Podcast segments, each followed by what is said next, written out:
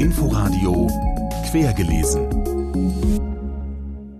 Mit Ute Büsing in unserem Literaturmagazin spreche ich heute mit Alexander Osang über sein Memoir im 30. Jahr der Wende, Fast hell, und ich stelle Ihnen einen unterhaltsamen Roman aus Australien von Catherine Collette vor. Er heißt das Einmaleins des Glücks und er spielt in einem Seniorenheim. Außerdem Abschiede und ein Preis. Die Dinge sind niemals fertig, selbst wenn es für den Augenblick so scheinen mag. Die Geschichte ist nicht zu Ende.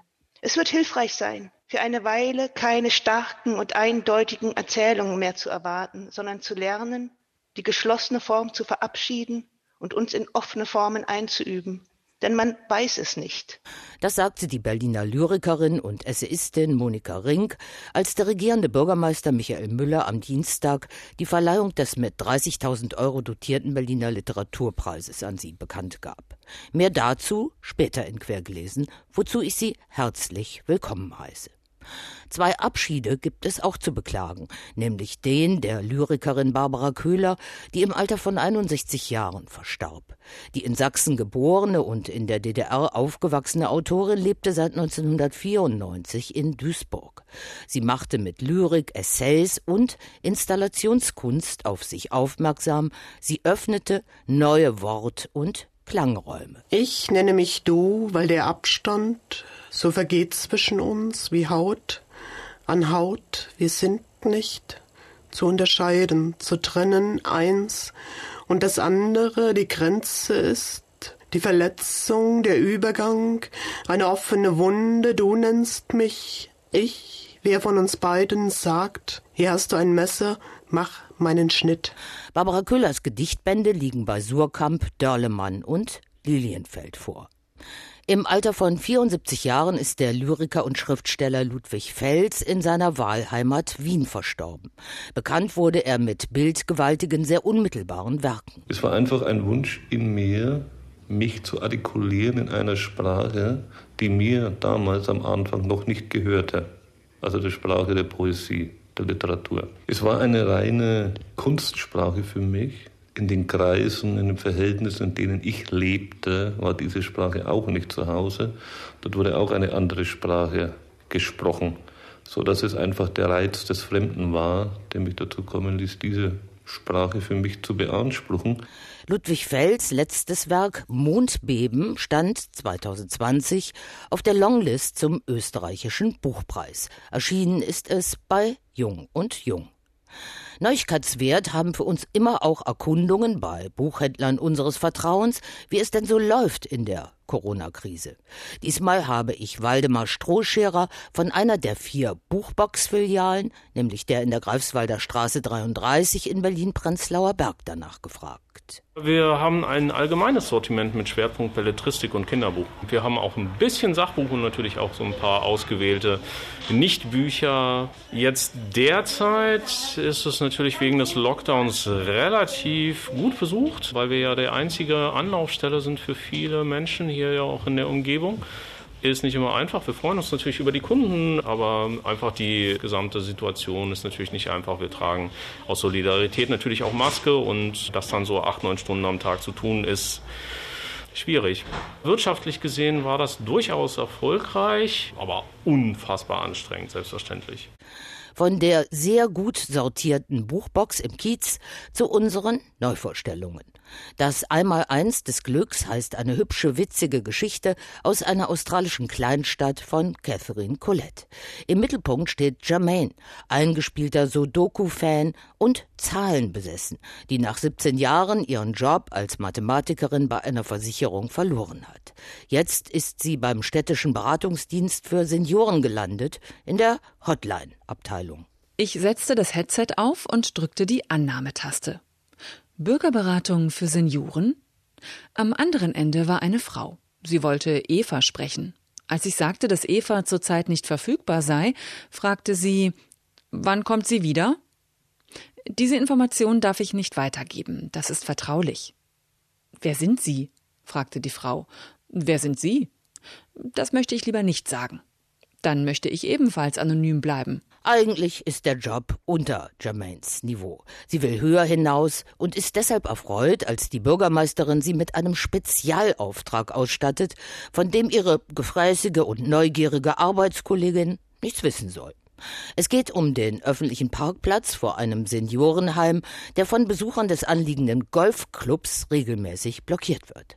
Zur Rechenschaft gezogen werden sollen aber die Senioren, vor allem deren unliebsame und unbeugsame Vereinsvorsitzende.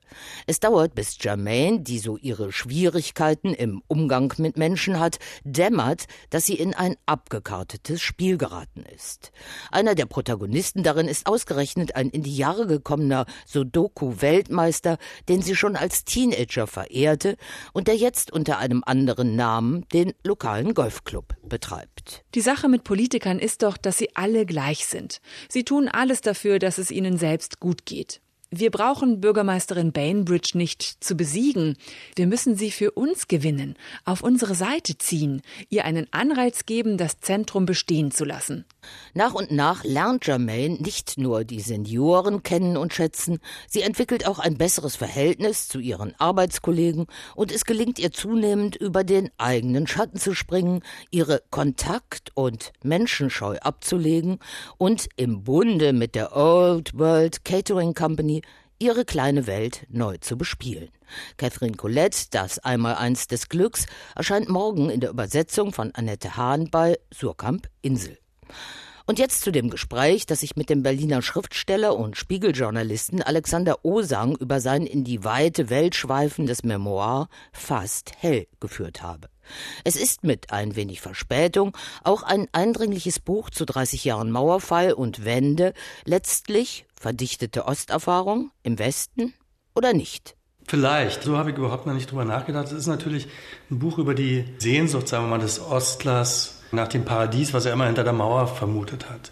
Wir sind ja sowohl Uwe, den ich da begleite auf dieser Weltreise, als auch ich sind ja nach dem Mauerbau geboren worden, sind in Berlin groß geworden. Und natürlich hat man seine Vorstellung gehabt, sozusagen von der Welt, die da hinter dieser Mauer da war. Die ist durch, bei mir zumindest ganz seltsam, die ist vor allen Dingen durch Amerika irgendwie gespeist worden. Durch amerikanische Filme, Literatur aus Amerika. Ich habe also eigentlich immer hinter der Mauer New York erwartet und war dann enttäuscht, als ich 89 zum ersten Mal rüber konnte. Da war eigentlich nur Westberlin. Aber Sie haben ja dann alsbald auch für sich selber New York entdeckt und haben dann gemerkt, this is the real thing. Also das ist mhm. der Traum, Dream come true, der Traum wahr geworden. In New York hat mir sozusagen, da ist mir dann so ein eiserner Band vom Herzen gesprungen.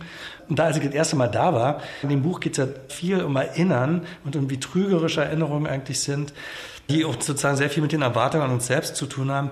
Und ich schreibe, dass ich die drei, vier Tage, die ich da in New York war, im Sommer 90 irgendwie überhaupt nie geschlafen habe. Das habe ich auch mal wieder erzählt, obwohl ich es mir heute ja nicht mehr vorstellen kann.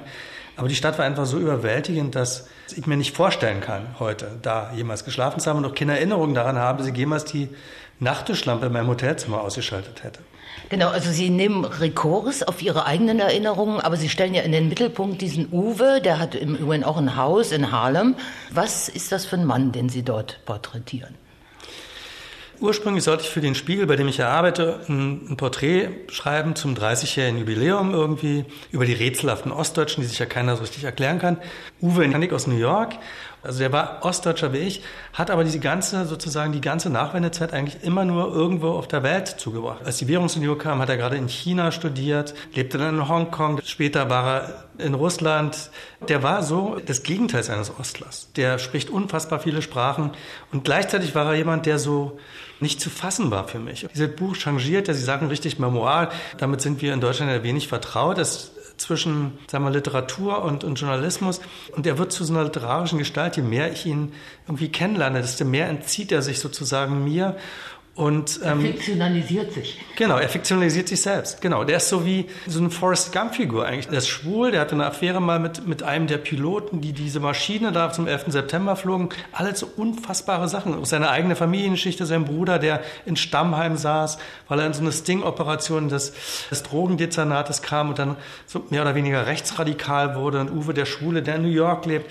Irgendeine Freundin aus Sibirien, die immer noch ein Kind von ihm erwartet, sind alle so wie so John Irving-Charaktere. Genau, die schon 50 sind und ihm sagt, sie, ja. sie ist immer noch fruchtbar und genau. so.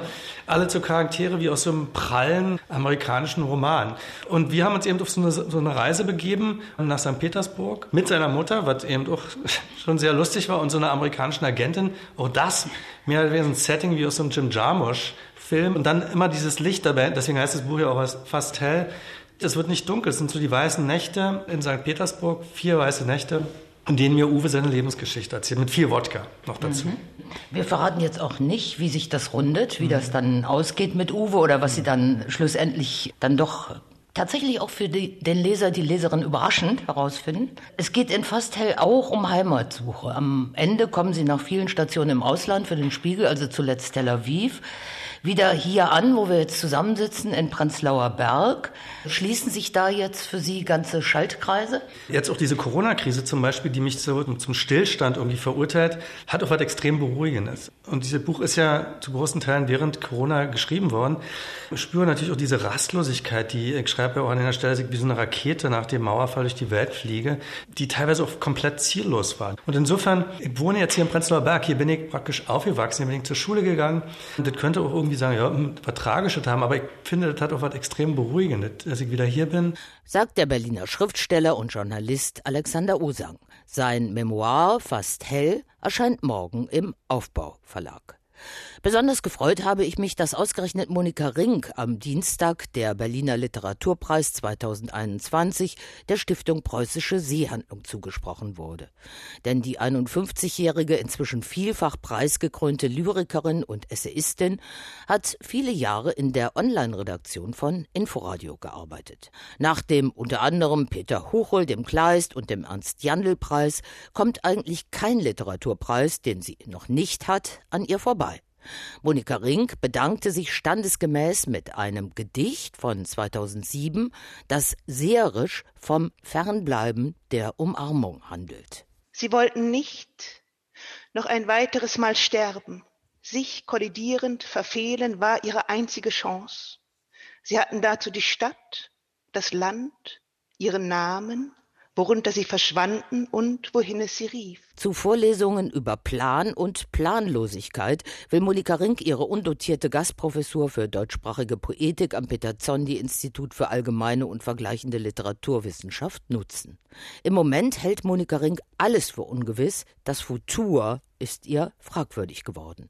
Aber auf die Frage nach ihren Erfahrungen in und mit Trumps Amerika weiß sie eine Antwort. Natürlich verfolge ich nach wie vor die Diskussionen darüber von den Leuten, die sagen, nein, das ist einfach sozusagen nur das Aufbrechen einer riesengroßen Durcheinander. Die anderen sagen, nein, das ist ein geplanter Coup oder hier zeigt sich Faschismus und nein, hier zeigt sich eigentlich irgendwie eine Form von realitätsabgewandter Idiotie. Könnte auch ein Tableau für neue Dichtung sein. Dafür habe ich, glaube ich, zu lange beim Inforadio gearbeitet, dass ich die Nachrichtenwelt irgendwie, ich bin auch nach wie vor wie angeschlossen. Also ich kriege dann sofort dieses Newswire-Gefühl und, und insofern glaube ich, kann ich das nicht so richtig als poesiefähiges Material, weil es eine andere Form der Bearbeitung in mir anspricht.